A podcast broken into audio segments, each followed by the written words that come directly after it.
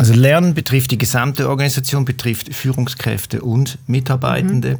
Wenn man einerseits auf diese Megatrends schaut und andererseits daraus versucht, auch Megakompetenzen abzuleiten, dann wären so die möglichen Megakompetenzen, die sich daraus ableiten lassen, Selbstmanagement, Selbstorganisation, mhm. Reflexionsfähigkeit und natürlich die Bereitschaft, sich anzupassen das heißt für das Lernen ein gutes Upskilling, also sich selber gut einschätzen können und dann die entsprechenden Maßnahmen einzuleiten. Wie kann ich mich mit diesen Herausforderungen adaptieren? Was muss ich tun? Und das betrifft auch das persönliche Netzwerk. Mhm. Also das heißt, das Networking wird ebenfalls an Bedeutung zunehmen. Das sieht man jetzt schon bereits in diesen Business-Plattformen, wo sich die Leute vernetzen. Aber ich denke, das sind so die drei Megakompetenzen, die uns betreffen werden. Psychologie konkret. Das ist der ERP-Podcast. Hallo, schön, dass Sie da sind. Mein Name ist Ellen Gundrum. Heute geht es um Lerntrends und Lernkultur in Unternehmen. Die Arbeitswelt verändert sich. Aktuell stark getrieben durch Digitalisierung, aber nicht nur. Es gibt noch weitere Megatrends wie zum Beispiel Individualisierung, Konnektivität, New Work. All das beeinflusst, wie wir arbeiten, wie wir zusammenarbeiten und wie wir lernen. Wir alle spüren Veränderungen bei der Arbeit. Wir müssen mit Komplexität und Unsicherheit umgehen, sind permanent gefordert, uns neuen Anforderungen anzupassen und laufend Neues zu lernen. Das gilt für Mitarbeitende und für Führungspersonen natürlich, aber auch für Organisationen als Ganzes. Also Unternehmen sind gefordert, geeignete Voraussetzungen zu schaffen, damit ihre Mitarbeitenden selbst organisiert, reflektiert und vernetzt lernen können. Klingt anspruchsvoll? Ist es auch. Was eine gute Lernkultur ausmacht und wie sich Organisationen auf neue Trends und Herausforderungen beim Lernen einstellen können, darüber spreche ich mit meinem heutigen Gast. Herzlich willkommen, Jörg Gavatula. Hallo Ellen. Hallo Jörg. Jörg, du hast Psychologie und Betriebswirtschaftslehre studiert. Am IAP leitest du den Studiengang MAS Ausbildungsmanagement und du berätst Organisationen, Führungspersonen und Mitarbeitende in den Bereichen Personalentwicklung, Lernen in Organisationen. Und deine Arbeits- und Forschungsschwerpunkte liegen darüber hinaus noch bei der Entwicklung von Trainingseinheiten in Unternehmen, Diagnostik in der Personalentwicklung und in, bei der Gestaltung von Feedbackprozessen und Change Management. Jörg, wir alle sind oder mindestens viele von uns spüren die Veränderung bei der Arbeit. Es wird komplexer, digitaler, agiler, selbstorganisierter. Ich habe das Gefühl, wir waren noch nie so stark gefordert, so schnell so viel Neues zu lernen. Ist das so? Oder wie beobachtest du die Entwicklungen in der sogenannten Arbeitswelt 4.0? Also vorneweg, Wandel hat es ja schon immer gegeben, Veränderungen hat es auch schon immer gegeben, nur die Geschwindigkeit des Wandels nimmt zu. Das beobachte ich sehr stark. Ähm, und das betrifft den privaten wie auch den geschäftlichen Bereich.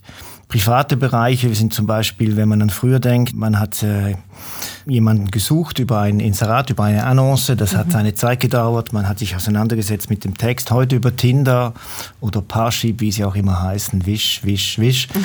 Das ist auch so etwas, ähm, wo die Geschwindigkeit des Wandels extrem zugenommen hat. Und im betrieblichen Bereich oder im geschäftlichen Bereich die Produkte, Lebenszyklen oder auch die Herstellung zum Beispiel bei Autos.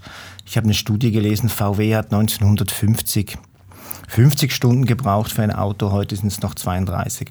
Also das nimmt zu und das erhöht natürlich auch die Komplexität. Mhm. Und mit der erhöhten Komplexität kommen neue Anforderungen auf Menschen zu, mit denen sie umgehen müssen. Und das kann man besser oder weniger gut machen. Lass uns doch gleich mal den Fokus aufs Lernen legen. Was sind denn so die großen Veränderungen, die dazu führen, dass sich auch Lernen in Organisationen verändert? Also Lernen betrifft ja eben, betrifft die gesamte Organisation, betrifft Führungskräfte und Mitarbeitende. Mhm. Wenn man einerseits auf diese Megatrends schaut, die du schon erwähnt hast bei der Einleitung, und andererseits daraus versucht, auch Megakompetenzen abzuleiten, dann wären so die möglichen Megakompetenzen, die sich daraus ableiten lassen, wären Selbstmanagement, Selbstorganisation, mhm. Reflexionsfähigkeit und natürlich die Bereitschaft, ähm, sich anzupassen. Das heißt für das Lernen ein gutes Upskilling, also sich selber gut einschätzen können und das entsprechend dann die entsprechenden Maßnahmen einzuleiten. Wie kann ich mich ähm, mit diesen Herausforderungen adaptieren, was muss ich tun? Und das betrifft auch das persönliche Netzwerk. Mhm. Also das heißt, das Networking wird ebenfalls an Bedeutung zunehmen. Das sieht man jetzt schon bereits in diesen Business-Plattformen, wo sich die Leute vernetzen. Aber ich denke, das sind so die drei Megakompetenzen, die uns betreffen werden. Für die Führungskräfte im Speziellen bedeutet das, dass sie weniger dazu da sind, und das sieht man ja auch bei diesen neuen Organisationsformen, dass sie weniger dazu da sind, Aufgaben oder beziehungsorientiert zu führen, was sie bis jetzt gemacht haben oder als ihre Hauptaufgabe gesehen haben, vor allem das aufgabenorientierte Führen, sondern dass sie in Zukunft sich mehr einstellen müssen, ihren Teams Knowledge zu vermitteln, Warum macht diese Veränderung Sinn? Sinn im, im, Sinne des Überlebens der Unternehmung. Warum müssen wir diese Veränderung angehen? Und wie kann ich euch dabei unterstützen? Mhm. Und auf Mitarbeitendenebene, das ist ebenso wichtig, dass die Mitarbeitenden erkennen, dieser Wandel wird weitergehen. Es äh, ist wahrscheinlich wenig sinnvoll, sich dagegen zu stemmen und in Widerstand zu gehen. Das heißt, es braucht ein Mindset, das offen ist für Veränderung und damit automatisch einhergehend für neues Lernen. Veränderung und neues Lernen gehört sozusagen in Zukunft, ja heute schon, aber auch in Zukunft zu unserem Tagesgeschäft? Würde ich so sehen, ja. Und dann kommen wir eben auch schon zu diesem Thema Lernkultur in Organisationen. Also was macht eigentlich eine wirksame oder eine gute Lernkultur aus aus deiner Sicht? Ich würde nicht von guter Lernkultur mhm. sprechen. Ich würde von, was ist eine wirksame Lernkultur? Und das ist einerseits auch abhängig von der Größe der Unternehmung. Wenn es ganz eine kleine Organisation ist mit wie es viele Organisationen sind in der Schweiz mit maximal zehn Mitarbeitenden, dann sieht die Lernkultur wahrscheinlich anders aus, als wenn es ein Großbetrieb ist mit Tausenden von Mitarbeitenden. Bei einer guten Lernkultur für alle guten oder wirksams, wirksamen Lernkulturen ist entscheidend die psychologische Sicherheit. Mhm. Das ist ein Konstrukt aus der Psychologie, das wurde in den 80er, 90er Jahren entwickelt. Und unter psychologischer Sicherheit versteht man die Möglichkeit, furchtfreies Lernen in einer Organisation zu ermöglichen. Das heißt, wenn ich Fehler mache, dann werden, wir die, werden mir die nicht zur Last gelegt oder beim Bonus abgezogen, sondern ich darf Dinge ausprobieren. Natürlich, wenn ich Dinge ausprobiere, dann werden Fehler passieren und das muss möglich sein in diesem, in diesem Lerngefäß. Und das findet ja auf der Ebene der Organisation statt, aber natürlich auch auf der Ebene des Teams oder in der auf der Beziehungsebene zwischen Führungsperson und, und Mitarbeiter. Genau, das ist die wesentliche Voraussetzung dieses, dieses interpersonelle mhm. Vertrauen. Das heißt, ich weiß, dass du meine Schwächen nicht ausnutzt und mir diese zur Last machst oder mir diese ankreidest. Das gilt natürlich auch vice versa. Und die große Frage ist ja, wie mache ich denn jetzt, dass es ein gutes interpersonales genau. Vertrauen gibt oder wie, wie schaffe ich denn im Team diese psychologische Sicherheit? Und ähm, dazu gibt es eine spannende Studie von Google aus dem Jahre, die haben 2012 da mhm. angefangen zu forschen. Ähm, die wurde veröffentlicht und was da sehr spannend ist, ist, dass es zwei markante Dinge sind, die diese psychologische Grundsicherheit ähm, ausmachen. Einerseits die Anteil der Redezeiten der einzelnen Teammitglieder. Okay. Das heißt, die sind immer gleich oder sollten in etwa gleich sein. Und andererseits die Fähigkeit zur Empathie. Mhm. Wie gut kann ich ein Gesicht lesen? Mhm. Und die beiden spielen ja zusammen. Wenn ich sehe, aha, jetzt ist meine Redezeit, die Teilnehmer sind nicht mehr so aufmerksam, wahrscheinlich muss ich meine Redezeit beenden. Ist das die eine Seite? Auf der anderen Seite ähm, erkenne ich auch, wenn jemand ein Bedürfnis hat zu sprechen. Das macht erfolgreiche Teams mit einer guten psychologischen Grundsicherheit aus. Ganz spannend ist, wie Google das erforscht hat. Mhm. Weil man hat lange nichts gefunden, weder Diversität hat ähm, diese psychologische Sicherheit gefördert, noch ähm, interkulturelle Zusammensetzung von Teams, sondern man hat herausgefunden, indem man einen klinischen Test eingesetzt hat, den den Teams zur Verfügung gestellt hat. Da ging es um einen Autismustest. Das heißt, man hat nur den Teilnehmenden des Teams den Ausschnitt ähm, Nase bis Stirn gezeigt und daraufhin mussten sie erraten, was ist das für ein Gefühl, das die Person zeigt. Mhm. Und erfolgreiche Teams haben einen überdurchschnittlichen hohen Wert gezeigt, erfolgreiche Teams in Bezug auf Empathie und durchschnittliche Teams haben einen, einen weniger, also deutlich tieferen Wert darin gehabt, Gesichter zu erkennen, ohne dass man das gesamte Gesicht sieht. Also die haben das Gefühl erkannt sozusagen, ja, genau. was damit einhergeht. Genau, mhm. langweilig oder aufmerksam, ja. mhm. fokussiert, desinteressiert. Mhm. Und das finde ich schon noch spannend. Und äh, wenn man dann sieht, wie diese Teams, die, die Teams-Meeting abgehen, also das heißt, man erkennt dann wirklich, ja, ja, ich sehe deinem Gesicht an, du willst sprechen oder ich spreche zu lange, dann kann man diese Redezeiten wirklich schön takten, sodass alle gleich viel also Zeit Empathie kriegen. und Wertschätzung innerhalb des Teams. Ja, mhm. Wertschätzung gehört natürlich dazu. Mhm. Das ist die psychologische Sicherheit. Ähm, was sind denn sonst noch so wichtige Voraussetzungen, damit Lernen gut funktionieren kann? Lernen ist nicht gratis. Das heißt, es mhm. braucht Strukturen, es braucht Gefäße dazu. Ja. Agilität macht das sehr schön mit diesen Methoden, wo man regelmäßig standardisierte Feedback-Schlaufen hat mit dem Kunden, aber auch mit dem Team. Retro oder Reviews, ja. wie sie da genannt mhm. werden. Und diese Strukturen, die müssen eingehalten werden. Also das heißt, es gibt einen standardisierten Prozess, wenn man so will. Alle zwei, drei Wochen finden wir uns zusammen, geben uns Feedback oder geben dem Kunden Feedback.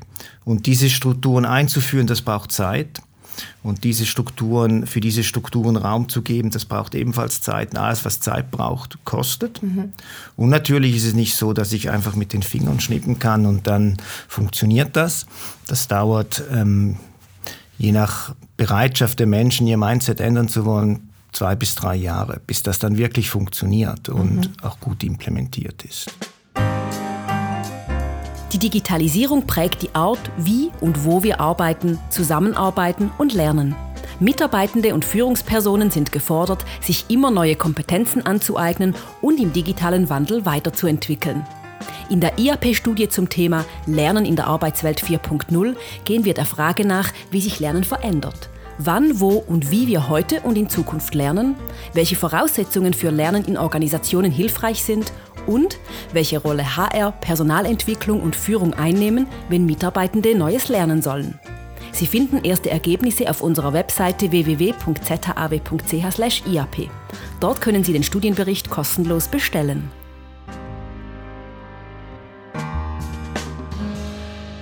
Du hast vorhin gesagt, ähm, die wirksame Lernkultur gibt es nicht. Das kommt immer darauf an, in welchem Unternehmen und welcher Organisation ich mich bewege. Es gibt kleine und große Unternehmen oder mittlere, die andere Voraussetzungen haben. Und die Unternehmen an sich stehen ja wahrscheinlich zu dem Thema auch ähm, so an einem, jeweils an einem anderen Ort, genau. wo ich sie mhm. abholen und dann auf der Grundlage entwickeln kann. Wie finde ich denn heraus, was eine Organisation braucht, damit Lernen gelingen kann?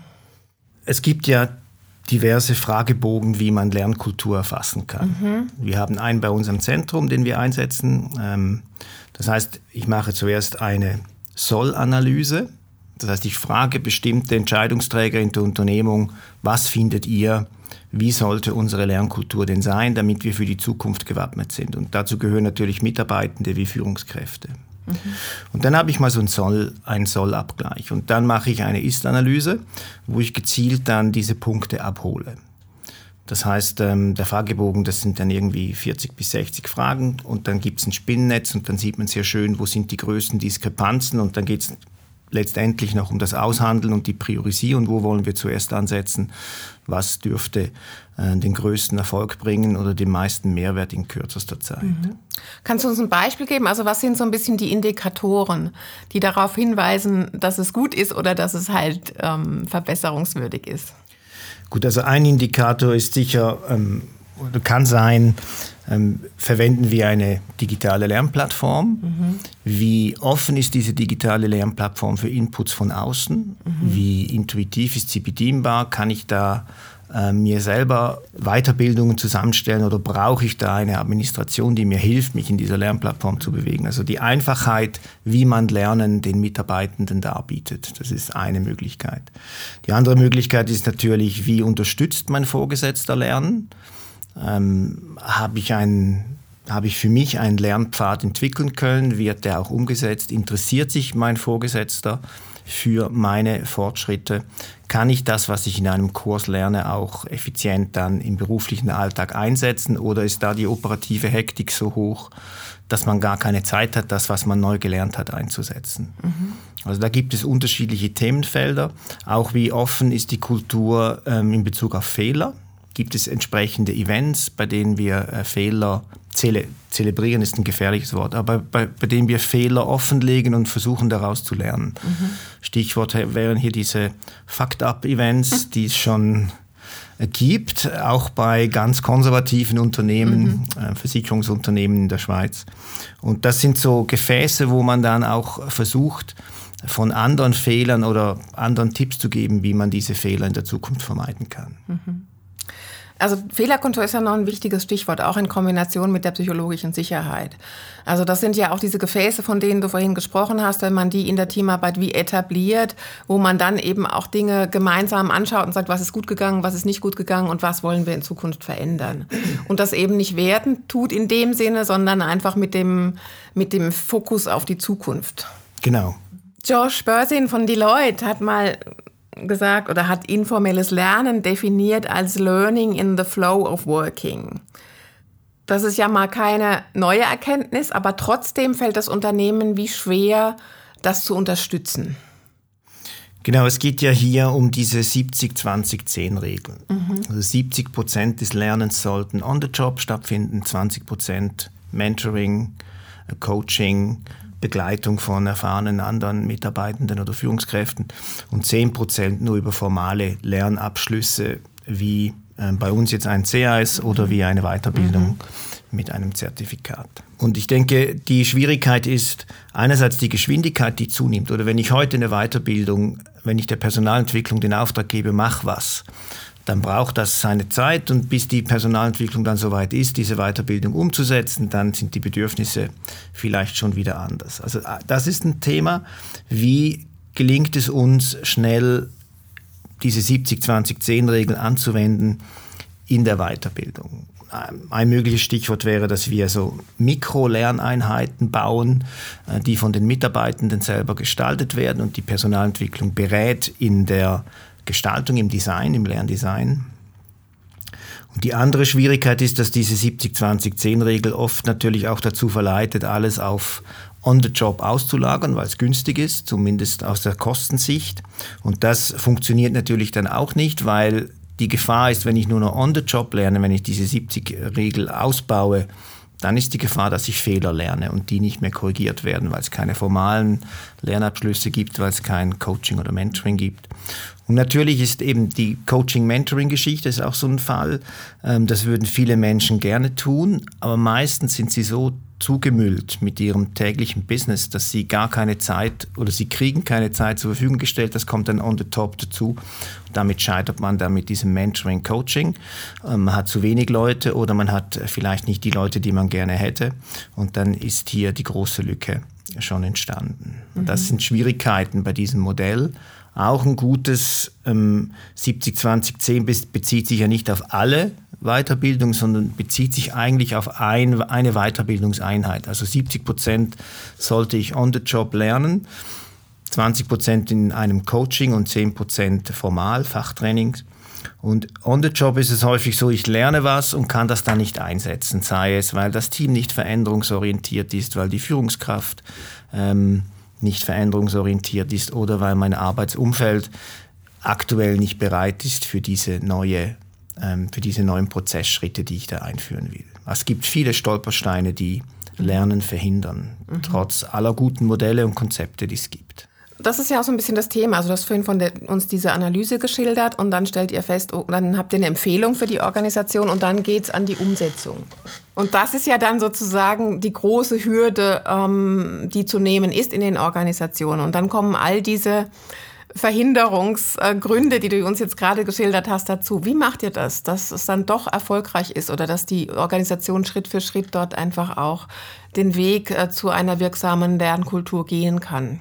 Also ganz wichtig ist zuerst auch die zeitliche Schiene zu berücksichtigen. Lernen braucht Zeit, auch wenn wir in einer immer sich schneller drehenden mhm. Veränderungswelt sind. Beim Lernen ist das eben nicht so. Da geht es ja häufig um Veränderungen von Mindsets. Also Menschen müssen sich auf etwas Neues einstellen, anpassen. Das ist mit Aufwand, ähm, das verursacht Aufwand, das ist mühsam. Und dann geht es wirklich darum, dass man den Menschen, die hier diese Organisation auch verändern wollen, klar macht oder erklärt, dass sie keine schnellen, kurzfristigen Erfolge erwarten dürfen. Das heißt, wenn man das Programm in sechs Monaten wieder ändert, dann hat man nichts erreicht, außer Verärgerung bei denen, die es betrifft und äh, hohe Kosten. Und ähm, das ist sicher eine wesentliche Geschichte, dass die Entscheidungsträger wissen, wir lassen uns hier auf einen Prozess ein, der wahrscheinlich mehrere Monate, wenn nicht Jahre dauert, mhm. bis wir wirklich da sind, wo wir sein wollen. Mhm. Aber trotzdem ist es ja wahrscheinlich sinnvoll, dort auch wie so einen agilen Prozess aufzusetzen. Also, dass ich mal was mache, was probiere, schaue, funktioniert das und dann anpasse, wenn es eben nicht auf Resonanz äh, trifft. Genau. Ich bin ein großer Fan von hybriden Settings jetzt mhm. in Bezug jetzt auf Agilität. Das heißt, ich picke mir das raus, was, ähm, was für uns passt, für unsere Kultur, was wir jetzt brauchen. Wir brauchen mehr Rückmeldeschlaufen. Dann eignet, bietet sich das natürlich an mit der Scrum-Methodik, dass man so einen Prozess designt, mhm. ähm, wo diese Feedback-Schlaufen regelmäßig vorkommen und auch eingehalten werden. Ein Punkt, der mich noch so ein, so ein, so ein bisschen umtreibt, ist, ähm, also mehrere Punkte noch, aber einer ist, ähm, jetzt ist es ja so, dass wir, wir reden ja schon länger über Fachkräftemangel, der Arbeitsmarkt wird enger, die Babyboomer gehen jetzt, verlassen irgendwann mal ähm, in nächster Zeit den Arbeitsmarkt. Und da reden wir ja in dem Kontext häufig über Arbeitgeberattraktivität. Und das ist ja heute schon ein wichtiges Kriterium oder ein wichtiges Kriterium der Arbeitgeberattraktivität ist, dass ähm, Kandidaten oder Kandidatinnen bewerten, wie kann ich mich in diesem Unternehmen entwickeln, wie kann ich Neues dazulernen und wie ist eigentlich die vorherrschende ähm, Lernkultur in, in, in dieser Organisation. Und das ist ein wesentliches Kriterium oder ein Kriterium, was immer wichtiger wird. Wie gehen Organisationen damit um? Ich spüre ja aktuell ein großes Bedürfnis, auch zum Thema Wissensmanagement oder gerade mhm. weil Fachkräftemangel herrscht, weil Teams sich, ähm, weil Menschen sich ähm, auch immer schneller verändern. Ähm, wie sichern wir denn unser Wissen in unser Unternehmen? Mhm. Das ist ein Teil, den ich äh, beobachte. Und damit zusammenhängend sind natürlich auch andere, flexiblere Organisationsstrukturen in Bezug jetzt auf Hierarchie ähm, im Kommen. Mhm. Aktuell im Trend. Nicht überall werden diese gleich gut umgesetzt. Nicht überall finde ich auch passt Agilität rein. Es gibt Prozesse, wo Agilität keinen Sinn machen oder wenig Sinn machen. Und das ist etwas, was ich beobachten kann, dass man probiert, den Sinn der Arbeit den Menschen besser zu vermitteln. Das hat natürlich auch seine Grenzen, gerade in Bereichen, wo es darum geht, wo sich das Team selber bewerten oder beurteilen muss. Das ist eine hohe Schwierigkeitsstufe, die noch nicht überall gut umgesetzt ist. Es gibt ja auch die Geschichte mit diesem Verantwortung. Ich, ich, du darfst mehr Verantwortung übernehmen bei uns. Das erhöht ja den Sinn und meine Autonomie auch. Mhm. Und auch hier denke ich, ist es nicht immer ähm, getan, indem ich einfach sage, ich gebe jetzt euch die Verantwortung. Das Team oder die Menschen darin müssen auch bereit sein, diese Verantwortung zu übernehmen. Es braucht entsprechende Anreize, das zu tun. Und ich denke, hier, das ist ein Teil der den Job attraktiver macht. Die Frage ist einfach, wie weit sind die Menschen bereit, auch hier mitzumachen, wenn dann alle das anbieten. Damit unterscheiden sich dann die Unternehmen schlussendlich auch nicht mehr.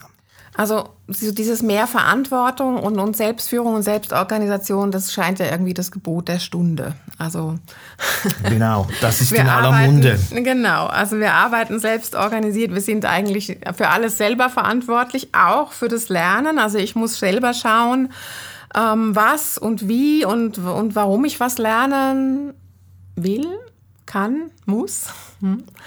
Und das kann ja auch bei dem, und dann habe ich ein vielfältiges Angebot, aus dem ich auswählen kann.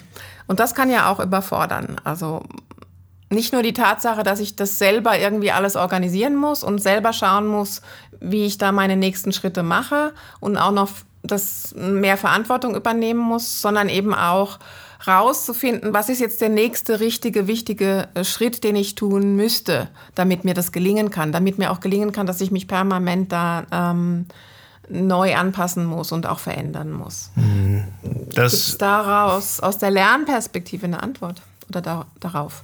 Also zuerst mal, das überfordert ganz bestimmt, weil das ist man sich so A nicht gewohnt und B ist es auch schwierig für jemanden, der sich wenig mit, mit Lernen jetzt reflektiert auseinandergesetzt hat, herauszufinden, was brauche ich denn jetzt, was sind die richtigen Weiterbildungen.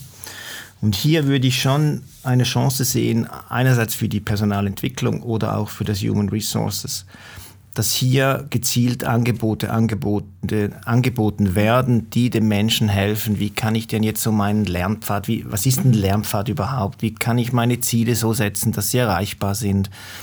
Ähm, wie kann ich meine Karriere selber an die Hand nehmen? Welche Bereiche müsste ich noch wie und wo abdecken?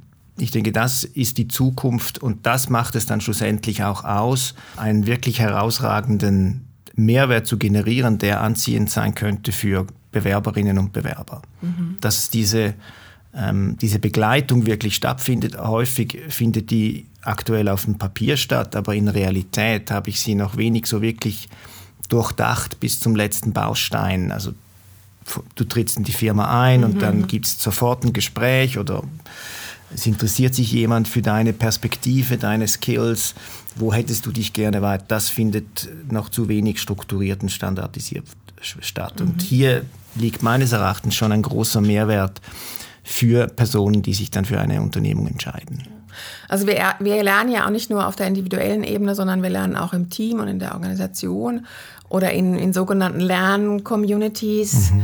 Wie siehst du da die Entwicklung? Ist das wichtig? Ähm, organisieren Unternehmen das, dass dort Lernen in der Gruppe oder auch in interessierten Communities stattfinden kann?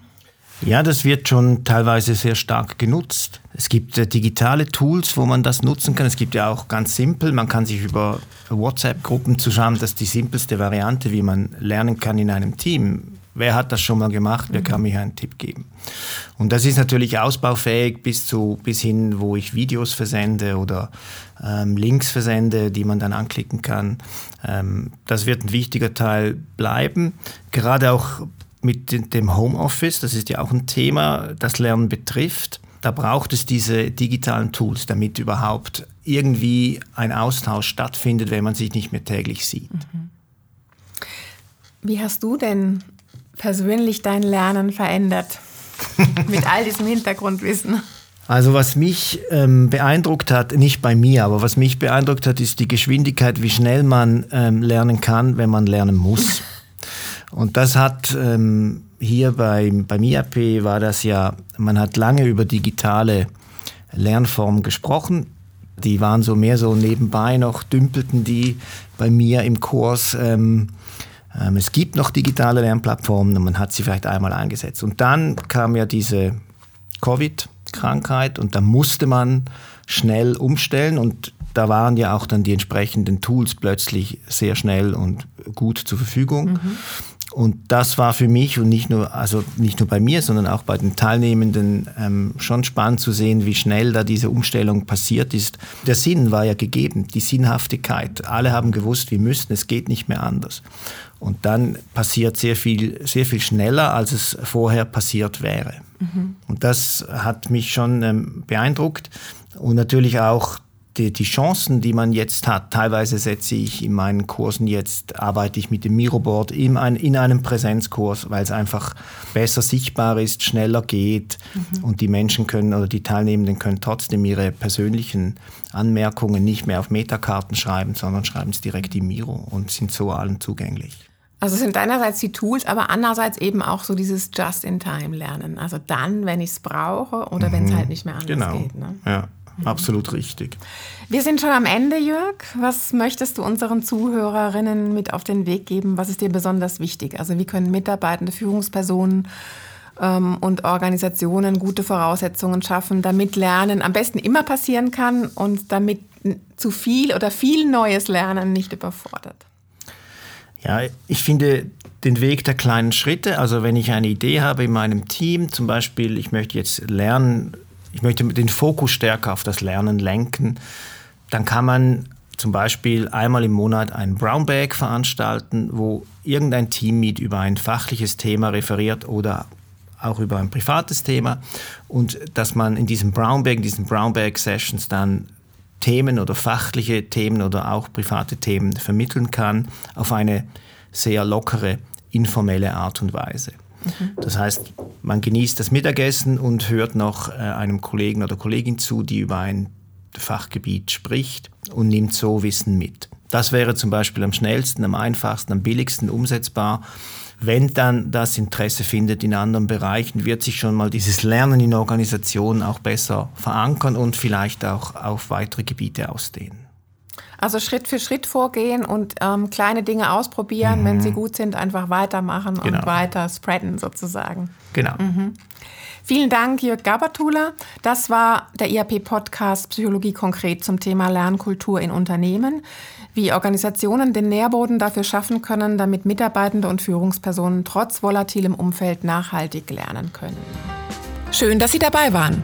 Wenn es Ihnen gefallen hat, wie Sie Themen und Methoden aus der Psychologie ganz konkret im Alltag umsetzen können, dann hören Sie doch wieder rein bei uns. Wir freuen uns, wenn Sie den IAP-Podcast Psychologie konkret abonnieren und einer Person, die Ihnen wichtig ist, weiterempfehlen. Vielen Dank und bis bald. Tschüss.